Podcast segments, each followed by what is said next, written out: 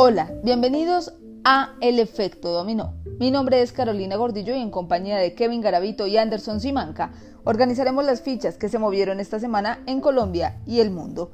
En el capítulo de hoy, la purificación de Margarita Cabello a los amigos del gobierno, excombatientes sin territorio ni garantías, ni fu ni fa en la cumbre del clima y sigue persecución a medios de comunicación venezolanos. Empezamos.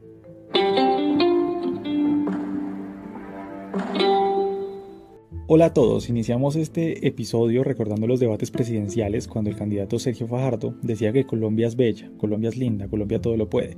Y es que eso fue lo primero que se me vino a la cabeza, escuchando esta semana al presidente Duque declarando que la Copa América sí o sí se jugará en Colombia.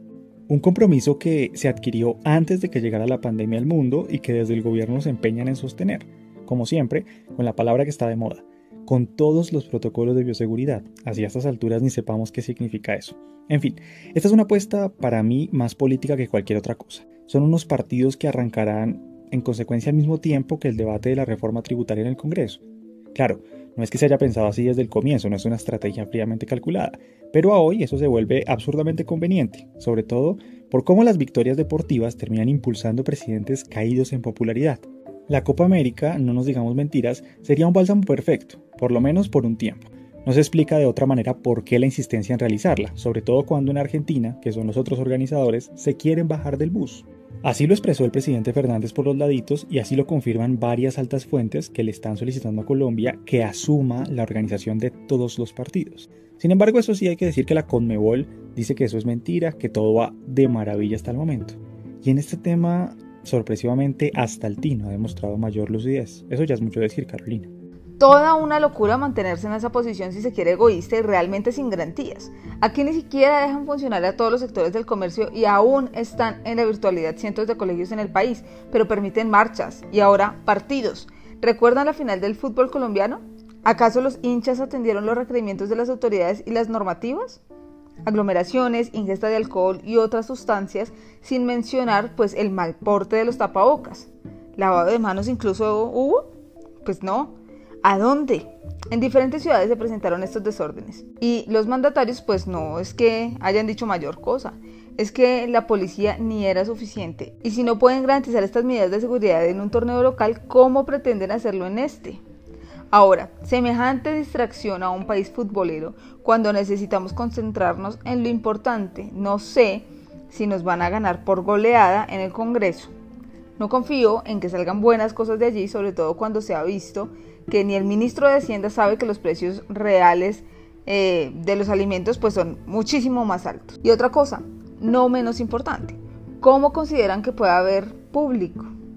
El dicho de por la plata baila el mono, aquí se hace realidad y otro refrán, no deje ver el hambre, porque el que muestra el hambre no come y eso es lo que le está pasando a Colombia y pues obviamente a Duque con se hace sí o sí. ¿Cuánto tiene que invertir Colombia para hacer este campeonato? Pues el país invirtió en la infraestructura de sedes donde se jugarían estos partidos en ciudades como Barranquilla, Cali, Medellín y Bogotá.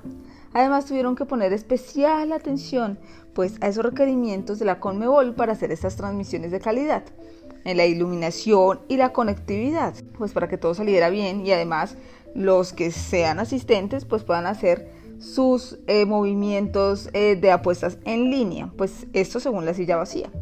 Porque no podemos olvidarnos que el fútbol mueve recursos, muchísimos recursos. Pero lo que pasa es que a Colombia lo invertido pues no se le retribuiría. El ministro del Deporte habría invertido 10 mil millones y las diferentes ciudades más de 42 mil en tiempos donde la prioridad es ayudar a millones de familias que han reducido incluso el número de comidas al día porque simplemente no hay con qué hasta vacunas se podrían haber comprado. Además, no hay que olvidar que la Conmebol está exenta de pagar impuestos, es decir, pocas entradas, muchos gastos, desde donde se vea un muy mal negocio. Pero así de caro le saldrá para poner a pensar a los colombianos en goles y fuera de lugar y no en impuestos y encarecimiento de la canasta familiar, la gasolina, los honorarios, en fin.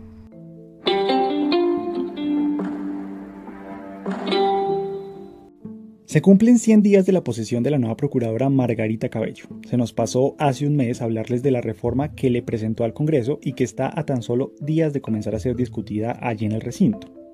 Se trata de un proyecto en el que pretende elevar el carácter jurisdiccional de la Procuraduría para tener competencias parecidas a las de un juez. Además busca separar las etapas de una investigación disciplinaria, para que el procurador que investigue, o sea, el que recoja las pruebas, no vaya a ser el mismo que defina la sanción. Así, según ellos, se garantiza que en la doble instancia las sentencias sean revisadas por varias salas antes de la decisión final. Otro saludo a la bandera, porque al final del día siempre la decisión definitiva estará en manos, de manera directa o indirecta, de Margarita Cabello. Pero lo más perverso del proyecto es que quiere aumentar la nómina de la Procuraduría para llevar esto a cabo. O sea, más presupuesto, más burocracia, claramente apoyada también por el gobierno Duque, que no solo etiquetó la iniciativa con mensaje de urgencia, sino que acompañó a la Procuraduría, o más bien a Margarita Cabello, a través del ministro del Interior, y que además pretende pupitrearla la próxima semana en el Congreso. Ese sí es un muy buen balance, ¿o no? Cumple a cabalidad con lo que se le ordenó. Venga y archive, limpia a este gobierno y a nuestros amigos, purifique. Esta es una ficha clave del gobierno y distrae diciendo que es independiente. Pero vean, la primera mujer procuradora de este país ha tenido tareas tan importantes como declarar la prescripción de las investigaciones que se adelantaban contra el general de la policía Rodolfo Palomino por el caso sonado de la comunidad del Anillo hechos desde 1998 hasta 2015. La entidad no encontró suficientes pruebas que vincularan al director de la policía en retiro con los señalamientos que hicieron otros oficiales de la institución, como los que hizo Ángelo Palacios Montero, quien lanzó acusaciones contra el exdirector de la policía en medios de comunicación, y tampoco tendría responsabilidad con las supuestas chuzadas contra Vicky Dávila, quien difundió estas denuncias. En marzo, también la señora procuradora archivó el proceso disciplinario que se adelantaba contra el que fuera el comandante del ejército, general Nicasio Martínez, por presuntas irregularidades en las directrices a militares para mejorar los resultados de las operaciones. Nosotros hablamos de este tema hace algunas semanas, los falsos positivos. Según el ministerio, no hay mérito para continuar pues con esta acción disciplinaria. También se archivó el caso en contra de los dos funcionarios o tres que se tomaron una foto con la Madame Liliana Campos, una proxeneta recluida en la cárcel de Cartagena. En el momento que se produjo el hecho, hasta el fiscal desde entonces y la vicepresidenta Marta Lucía Ramírez rechazaron los hechos, pues debido a que el país está en lucha continua contra la corrupción. Y ahí uno parece que pudiera meter risas. ¿Lucha contra la corrupción? La Procuraduría General de la Nación pidió también a mediados de marzo a la Corte Suprema de Justicia que precluyera el proceso contra el representante a la Cámara Álvaro Hernán Prada, investigado por manipulación de testigos. Para el Ministerio, Prada no fue el autor. Y entonces hay que esperar a ver con qué más sale en este primer semestre. Mejor dicho, el recuento de los daños. Hoy el gobierno amigo de la Procuraduría tiene una tributaria que, como lo explicábamos en el episodio pasado, le da facultades extraordinarias para reestructurar el Estado y para fusionar entidades, así recortar el personal, porque se supone que estamos quebrados. Una inversión en una Copa América que, como lo explicamos en el segmento pasado, no se verá recompensada. Pero eso sí, le da todo el apoyo a la iniciativa de Cabello, que no solo requiere mucho dinero, sino que en el fondo lo que busca es esquivar el fallo de la Corte IDH. Ustedes recordarán que la Corte protegió los derechos de Gustavo Petro cuando era alcalde y en ese momento dijo que las entidades administrativas como la Procuraduría o la Contraloría no podían destituir o inhabilitar a funcionarios públicos elegidos por voto popular. Eso sí, a menos que existiera una sentencia penal de por medio.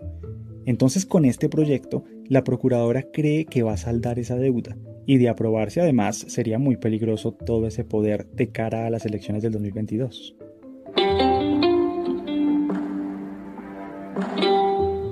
Bueno, y cambiando de tema, ante la socialización para el traslado del espacio territorial de capacitación y reincorporación de combatientes y firmantes de las FARC en el proceso de paz de la vereda Carrizal hacia la vereda El Bagre de Caracolí, pues imagínense que en medio de esa reunión el alcalde indicó que prácticamente esa información los cogió de sorpresa y que no es conveniente para ese municipio recibir a estas personas.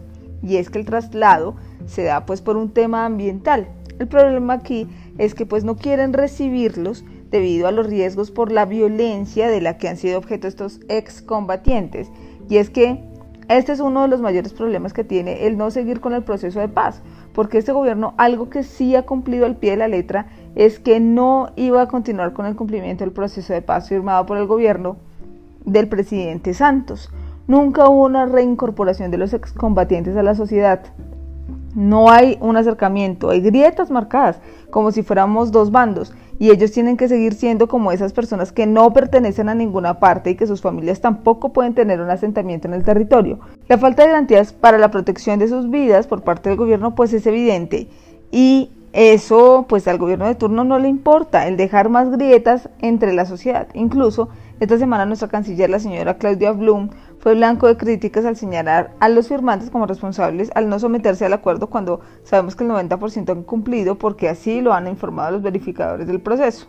Aquí parece que no hay política exterior. Cuando Claudia Blum aparece es para estigmatizar nada más. Sus declaraciones refiriéndose a las disidencias ponen en riesgo a los excombatientes. Eso ya lo explicaron los expertos. Confirman además eso que dice Carolina del discurso gubernamental que se opone a la reconciliación.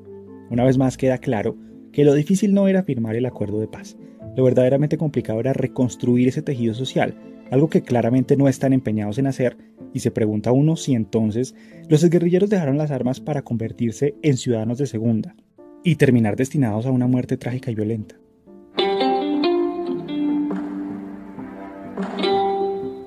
Bueno, y en Venezuela no paran su estrategia contra los medios de comunicación. Claro, como en toda dictadura, pues no hay libertad de prensa, y es que desde hace varios años se vienen cerrando medios y cercando el acceso a la información a la que todos los habitantes tienen derecho. Son más de 200 medios los que han cerrado, entre ellos de televisión, radio, prensa y la estrategia contra los medios digitales es todo el tiempo, cancelan los links pues cada ciertos minutos. Esto incluye lo que pasa con los rotativos, que es muy complicado porque el gobierno empezó a ser el responsable de entregar el papel periódico, pues cosa que afectó aún más a la prensa independiente. Es por eso que medios como el Nacional pues ya no van impresos y hablando del Nacional pues hace poco se supo que deben cancelar una millonaria indemnización por daño moral al número 2 del chavismo, a Diosdado Cabello. 13 millones de dólares. Y pues esta sentencia fue ordenada pues por el Tribunal Supremo de Justicia obviamente ha mangualado con el gobierno. ¿Habrá algo que se pueda hacer a estas alturas? Pues esos 13 millones de dólares de indemnización terminan por ahogar al Nacional, que como ya lo contaba Carolina, está de cuidados intensivos. Ya dijo Diosdado Cabello en las últimas horas que si no le pagan en efectivo, él mismo va a ejecutar los bienes del periódico. Como decía el difunto, expropiese. En definitiva, el régimen gana con cara y con sello. Así funcionan las dictaduras con cualquiera que se atreva a contradecirlas. Y eso lo podemos decir nosotros aquí, que estamos al otro lado del charco, porque allá claramente cada vez es más difícil. Admirable eso sí la resistencia de tantos medios de comunicación a los que han quebrado, censurado e incluso metido periodistas a la cárcel, y que hasta último momento han estado ahí, firmes en no ceder al chantaje.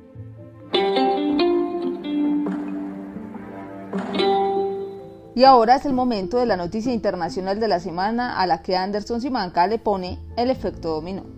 Pocas propuestas y muchas palmadas en la espalda, palmadas virtuales por la pandemia, eso sí. Aquí en el efecto dominó llegó el momento de la nota internacional, que no podía ser otra que ese llamado contrarreloj que más de 40 líderes mundiales, encabezados por Joe Biden y Naciones Unidas, hacen para buscar objetivos comunes en la lucha contra el cambio climático. Varias cosas sucedieron alrededor de esta cumbre del clima que se realizó remotamente, Carolina, Kevin. Marcó el regreso de Estados Unidos al escenario internacional, al llamado multilateralismo. Vimos al presidente demócrata compartir pantalla con China y con Rusia, contendientes geopolíticos, pero al parecer ahora aliados en temas medioambientales. Sin embargo, hubo propuestas ambiciosas como la de Estados Unidos, que anunció que va a reducir sus emisiones de carbono a la mitad en 2030. Realmente el grueso de los acuerdos se planean de aquí a 20, 30 y hasta 40 años, oígase bien. Lo que uno se pregunta es si el planeta aguanta tanto, ¿no? Porque la gente espera de los políticos, políticas, valga la redundancia, que nunca llegan, que no cumplen. Y por ello, pues hay malestar social, protestas y bueno, luego de eso, nada. Todo el mundo a su casa. Pero el planeta si nos va a tener la misma resistencia, nos dará la misma espera, ojalá que no lleguemos a descubrirlo, porque eso sí, por ejemplo, aquí en América Latina, como que no tenemos muchas ganas de saber qué pasa con ese cuento. Más allá de la foto por parte de líderes latinoamericanos como Iván Duque, la sorpresiva aparición de Jair Bolsonaro luego de esa controversia por sus acciones en la Amazonía brasileña y el doble discurso de Andrés Manuel López Obrador de México, a uno no le queda claro cuál es el interés puntual de la región, manifestado en propuestas reales, ¿no? Para contribuir a bajar el impacto del calentamiento global, no en retórica. Tenemos aquí economías frágiles, países con caja para seis meses y aún así esta parte del mundo sigue mirando el pasado. Busca el futuro en las mismas políticas que nos tienen lamentándonos hoy.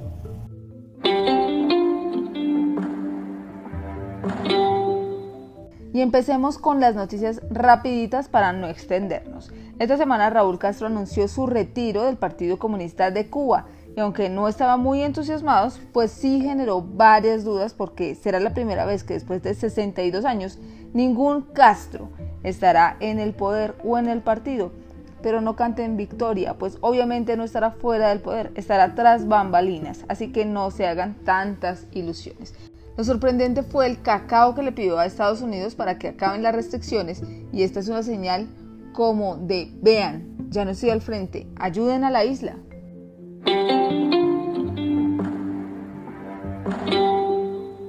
Esta semana se llevó a cabo una diligencia de conciliación entre el abogado de Guillermo León Acevedo, a quien nosotros conocemos como Memo Fantasma, y el periodista Jeremy McDermott.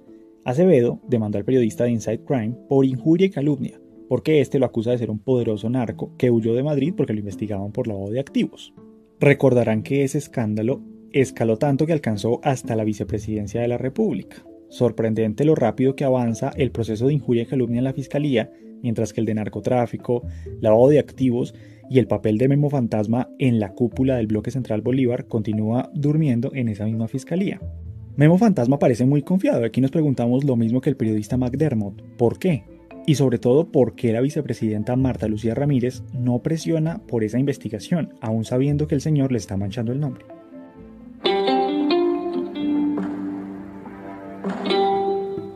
Consternación e indignación dejan en la sociedad el asesinato de dos niños y la gravedad de las heridas sobre otro menor en Quibdó Chocó debido a disputas entre grupos armados. Pero oigan esto, 17 años, 12 y 11 son las edades de estos chicos víctimas de hechos este martes. Armas de fuego y arma blanca fueron usadas para causarles daño. El pequeño que sigue en el hospital llegó con la mano izquierda amputada. Las autoridades han asegurado que la banda criminal Los Locos, dedicados al microtráfico, tendrían algo que ver. La policía ofreció hasta 20 millones para dar con el paradero de los responsables.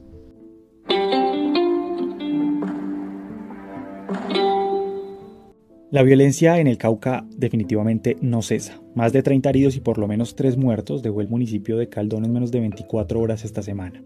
La primera asesinada de la lamentable jornada fue la gobernadora de la Laguna Siberia, Sandra Liliana Peña, una líder indígena que se trazó como objetivo limpiar su resguardo de los cultivos ilícitos.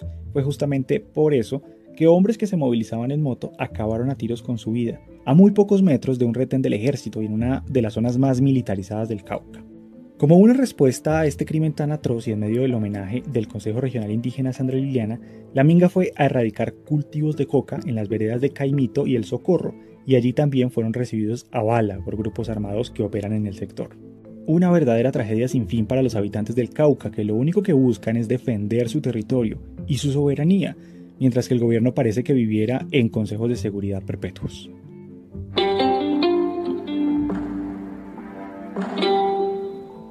Desde el pasado 15 de abril, un grupo de más o menos unos 50 estudiantes de la Universidad del Valle se estaban manifestando dentro del campus exigiendo la implementación de la alternancia en todas las instituciones educativas de Cali.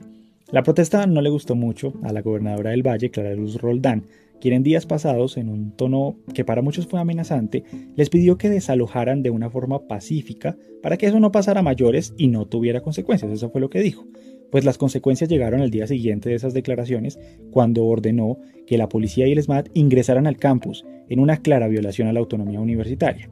Los uniformados les lanzaron gases lacrimógenos y bombas aturdidoras a los estudiantes, incluso según denuncias publicadas en redes, en video, amenazaron a un funcionario hasta con desaparecerlo. Por lo menos es lo que se escucha en la denuncia.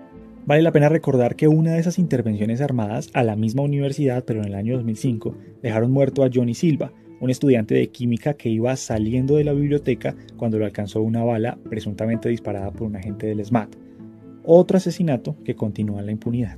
Y con esta información terminamos el efecto dominó. Nos encontramos el próximo fin de semana. Puedes seguirnos a través de nuestras redes sociales arroba efecto dominó col.